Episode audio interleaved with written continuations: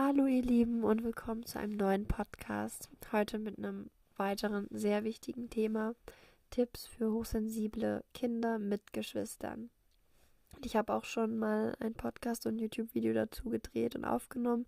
Das könnt ihr euch auch noch mal anschauen. Da geht es nämlich darum, woran erkenne ich, dass mein Kind hochsensibel ist. Ja, das hat einigen auch geholfen und ist echt ähm, sehr erfolgreich gewesen. Und darauf kommt es ja an, dass man sich gegenseitig unterstützt und lernen kann, vielleicht neue Dinge ausprobieren kann und so weiter. Ich selber habe ein hochsensibles Kind, also das älteste.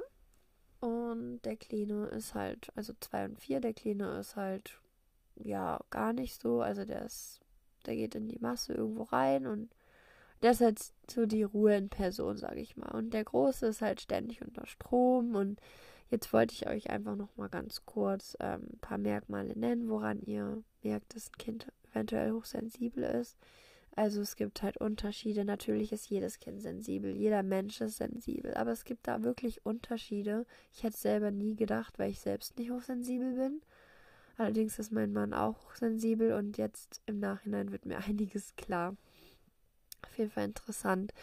Ähm, ja, man erkennt sie daran, das bestes Beispiel, du gehst irgendwo hin, wo es laut ist, wo viele Menschen sind. Meist ist es gar nicht so eine Freude für die, sondern eher eine Quälerei, so weil sie wirklich von den Geräuschen und, der, und den ganzen Menschen eher überfordert sind und das endet meist dann in Schreien, äh, irgendwelchen Ausbrüchen, ähm, ich will wieder nach Hause, die sind ja alle doof ähm, und Unzufriedenheit. Und äh, letztendlich ist man dann, zieht man sich dann eher zurück, weil sie das gar nicht, ja, filtern können, die ganzen ähm, Einflüsse. Also eine komplette Reizüberflutung. Und äh, das ist natürlich nicht immer so toll. Ne? Man möchte ja auch mal rein ins Getummle und ähm, für die ist das dann halt eher gar nicht so toll ja, dann erkennt man das noch daran, dass sie meist nicht so Körperkontakt zulassen können und wollen es eigentlich und brauchen es auch, aber können nicht, weil sie ständig unter Strom stehen und ähm, und meistens findet es dann erst abends statt oder nachts, wenn es dunkel ist, wo ihnen das dann alles einfällt, dass sie das eigentlich ja brauchten und ja, man kann das, sich das so vorstellen, dass sie halt ähm, jedes Detail wahrnehmen also ungefiltert und das halt eine ganz andere Welt ist. Das können wir uns gar nicht vorstellen direkt. Ja, die äh, laufen halt ne, ganz anders durch eine Straße oder oder sonst wo halt lang. Ähm, wir sehen dann halt andere Sachen, aber die sehen halt alle Sachen und fragen sich zeitgleich auch alle Sachen. Und wenn die halt eh noch so klein sind, dann ist das halt oft auch schwierig, weil sie sich noch nicht so ausdrücken können. Und das führt dann noch halt auch zu ständiger Unzufriedenheit, weil sie halt von der Intelligenz her schon oft weiter sind als andere Kinder. Also ihrem Alter einfach voraus. Und ja, das führt dann halt zu Überforderung und Unterforderung. Und da halt ein Gleichgewicht zu finden, ist halt auch echt schwierig. Also ich lebe ja kindergartenfrei und überwiegend ähm, bin ich im Alltag auch alleinerziehend. Also sieben Tage die Woche, weil mein Mann in der Schweiz arbeitet. Also es wird sich in Zukunft jetzt auch noch ändern, ziemlich bald. Aber es ist jetzt schon drei Jahre, also eigentlich fast sein ganzes Leben, dass ähm, ja ich alleine damit halt zurechtkommen muss. Und darum hilft es mir auch, darüber zu sprechen. Das ist für mich eine Art Eigentherapie und ja, kann vielleicht den einen oder anderen auch helfen. So, so viel dazu. Ähm, jetzt nehmen wir mal einfach so ein klassisches Beispiel. Die Kinder spielen miteinander, erst friedlich. Ich kann euch jetzt schon sagen, mm, in der Regel gerade bei Geschwisterkindern ist es so, also bei, mit einem hochsensiblen Kind, dass ähm, der Geduldsfaden wesentlich geringer ist bei als bei ähm, Geschwisterkindern ohne ein hochsensibles Kind weil der Geduldsfaden wesentlich länger ist. Also bis da Ungeduld ähm, in dieser Form entsteht, braucht es dann doch gewisse Dinge, ähm, die zum Beispiel das Geschwisterkind ähm, macht, dass es halt dazu kommt, dass sie dann sich streiten, hauen, was auch immer alles. Es ist halt so bei hochsensiblen Geschwisterkind wie bei meinem, dass oftmals nur schon reicht, dass er in seiner Nähe ist. Also Beispiel, er guckt sich ein Buch an und er will das Buch einfach nur alleine angucken und es stresst ihn nur die Tatsache, dass er überhaupt neben ihm liegt. Obwohl er noch nicht mal, also total lieb da liegt und einfach nur mitguckt. Das ist schon für ihn eine Überforderung und er braucht absolut da seinen Space, sonst ähm, rastet er aus und es kann auch dazu führen, dass er dann eben aus Verzweiflung, wenn er es halt öfter sagt und er trotzdem nicht geht, dass er haut, schubst, schreit oder beißt. Also auch da ganz wichtig, ähm, dass jedes Kind sein Space braucht, vor allem halt das hochsensible Kind. Für den Kleinen natürlich ziemlich blöd.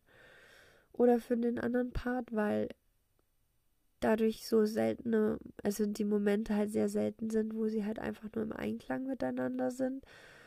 Ähm, tatsächlich sind hochsensible Kinder eher geeignet für eine, also ohne Geschwisterkind, bin ich fest davon überzeugt, weil wenn ich äh, mit meinen Großen alleine bin, dann ist es meist einfach nur richtig gut und er braucht halt praktisch eine wirkliche, ähm, also eine individuelle Einzelbetreuung, aber so ist es nun mal nicht. Also muss man einen Weg finden. So, zweites Beispiel. Also jetzt kurz zur Lösung, wie mache ich das dann? Also ich muss, ich versuche dann erst ähm, natürlich zu gucken, okay, gibt es eine Möglichkeit, dass er trotzdem mitgucken kann beim Buch, wenn ich merke, da ist schon hier oben, also Überforderung pur, dann muss ich ihn halt da leider von ihm wegnehmen und mit dem Kleinen woanders hingehen. Und wir gucken uns dann ein Buch an, halt ohne den Großen.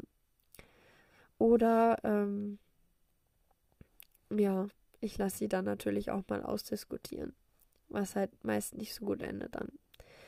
Dann zweite, zweites Beispiel, der Große will Klavier spielen und natürlich alles, was der Große macht, will der Kleine auch machen. Das heißt, der Große spielt Klavier, aber er wollte halt eher zart spielen und sanft und schon auch eher detailliert. Und der Kleine, klar, der ist zwei, der macht bum bum bum. Und das ist ihm zu grob, aber er benutzt dann auch wirklich so Wörter wie lass es, es ist mir zu grob, es ist mir zu hektisch. Und natürlich, der Kleine macht weiter und zack, ist schon die Situation entstanden. Der Kleine hat nicht gehört, wie es so ist. Und zack, wird rumgeschrien, geschubst, alles, was dazu gehört. Und auch da muss ich dann wieder eingreifen und hingehen und sagen, hey, so geht das doch nicht. Ihr könnt doch zusammenspielen. Nein, das funktioniert in der Regel nicht. Also ich muss wirklich man muss in diesen Situationen ihn wirklich den Freiraum schaffen, denn es ist wie eine Art Hilferuf, es ist mir alles zu viel. Ähm, es ist eine absolute Reizüberflutung. Man muss halt einfach nur ein gutes Gleichgewicht finden darin, weil wenn man halt immer nur in Schonung geht und versucht immer sein Kind zu schonen vor Situationen und Momenten, dann ist es halt auch nicht gut. Denn es wird im Leben nie einfach nur so sein, dass man Ruhe haben wird. Wir leben ja schon kindergartenfrei. Oder dass er jetzt mit zehn weiteren Kindern ähm, da irgendwie in einem Raum sein muss. Das heißt, auch da fordere ich ihn schon darüber nachzudenken und auch ähm, mit uns zusammen eine Lösung zu finden. Also nicht nur zu sagen, okay, dann gehen wir jetzt und lassen dich allein, sonst rastet er wieder aus, sondern hey, wir sind nun mal da. Möchtest du mit uns leben? Ihm das auch immer wieder vor Augen halten. Möchtest du mit uns leben? Möchtest du mit uns sein? Oder, oder was ist deine Idee? Halt aktiv halt mit ihm reden und herausfinden, was eigentlich sein Anliegen ist. Meistens ist es halt auch die Angst, ähm, von Verlust und Anerkennung und das ähm, widerspiegelt sich dann halt in einer Unsicherheit und darum muss man halt dann eigentlich als Erwachsener genau diese Sicherheit ihm geben, aber im Alltag natürlich nicht immer so einfach. Ja. Natürlich klingt Begleiten immer so schön. Ähm, der Alltag sieht aber oft so aus, dass du halt oft nur noch dabei bist, zu retten, zu retten und wieder zu retten. Und ja, mir ist halt aufgefallen, wenn wir, ich dachte erst, wenn wir uns mit, also wenn wir uns mit anderen Kindern viel treffen und dieses soziale Kontakt und so, was wir ja auch von Anfang an wirklich gegeben haben durch meinen, durch mein Netzwerk und alles. Also wir haben wirklich tolle und viele Begegnungen und Freunde.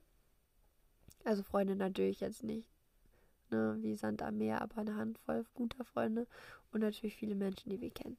Und ich dachte halt, dass die Hemmschwelle, wenn man sich mit anderen trifft, halt da ist, dass er sich das halt bei anderen nicht traut gegenüber seinem Bruder. Er zum Beispiel macht das bei anderen Kindern nicht, sondern halt dann wirklich nur bei seinem Bruder.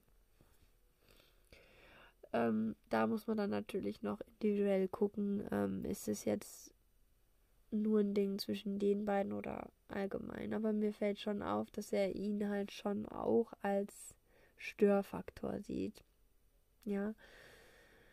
Ähm, man muss dazu sagen, dass hochsensible Kinder sich trotzdem wirklich Mühe geben. Also ich sehe es auch bei ihm. Er gibt sich wirklich Mühe. Ähm,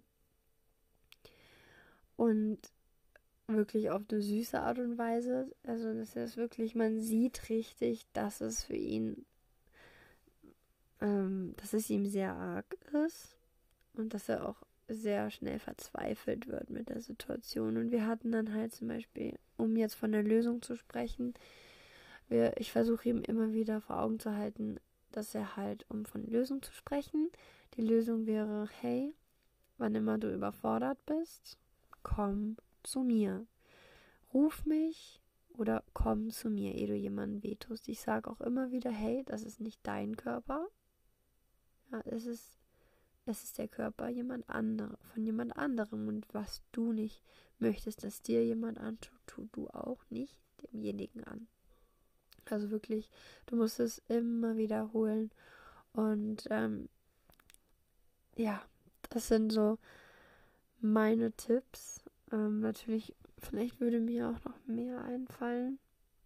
Ja, zum Beispiel, was mir noch einfällt, ist, wenn du in, im Gespräch bist, dann auch vor allem in den Situationen würde ich vorschlagen, nur Ja und Nein Fragen zu stellen. Also zum Beispiel, möchtest du gehauen werden? Ja oder nein? Und man bekommt dann auch die ehrliche Antwort, nämlich nein, okay.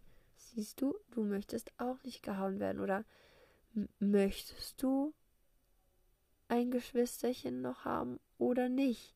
Und dann sagen sie meist auch ja, weil sie meinen es ja nicht mal böse. Es ist halt einfach eine Überforderung, weil ein eine es ist halt ja, wie soll ich sagen, es ist halt wirklich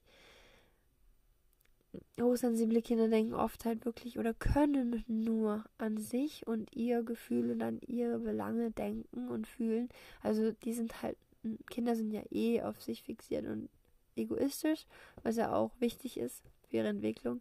Aber bei hochsensiblen Kindern ist es halt noch extrem. Also sie denken wirklich nur an sich und an ihr Empfinden, weil, weil sie können auch nur ja das ähm, überhaupt filtern, weil das von anderen ist wieder viel zu viel. Also sie können gar, gar nicht wirklich, also auch diese Empathie, ähm, die kommt auch dann erst später, wenn, das ist bei jedem Kind unterschiedlich, wenn sie dann auch Verlustängste das erste Mal empfinden, jemanden zu verlieren, dann ähm, entsteht so dieses, oh, es gibt ja auch noch die anderen und wenn meine Mama nicht mehr wäre, dann wäre das echt schlimm und das ähm, ist jetzt auch, sag ich mal, im, im, im, vierten Lebensjahr besser geworden, was davor halt noch krasser war, wo es halt wirklich, da ging, also da hat er wirklich nur an sich gedacht.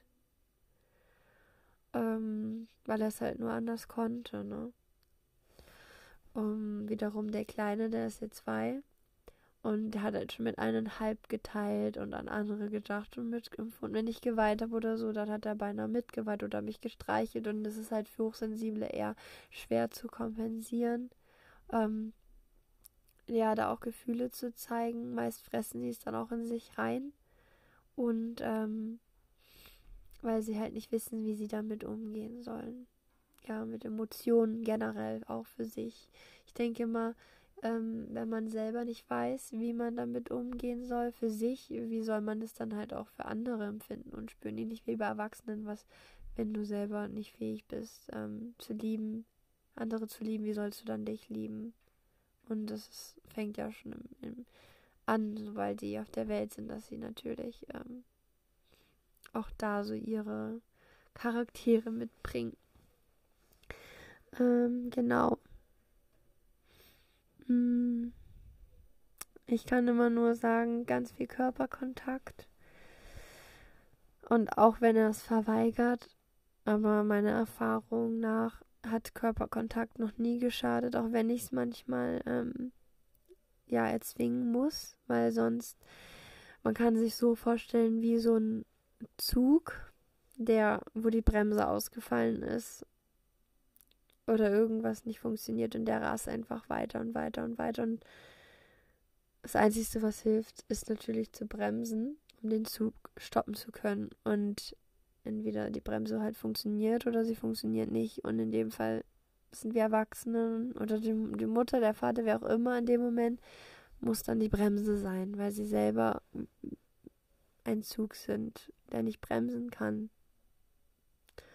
Und meistens ähm, sind diese Kinder auch gesundheitlich etwas empfindlicher, also meist hellhäutiger oder man sagt auch viel dass sie so rote Ränder unter den Augen haben, also eher eine dünne Haut haben, hell und dünn.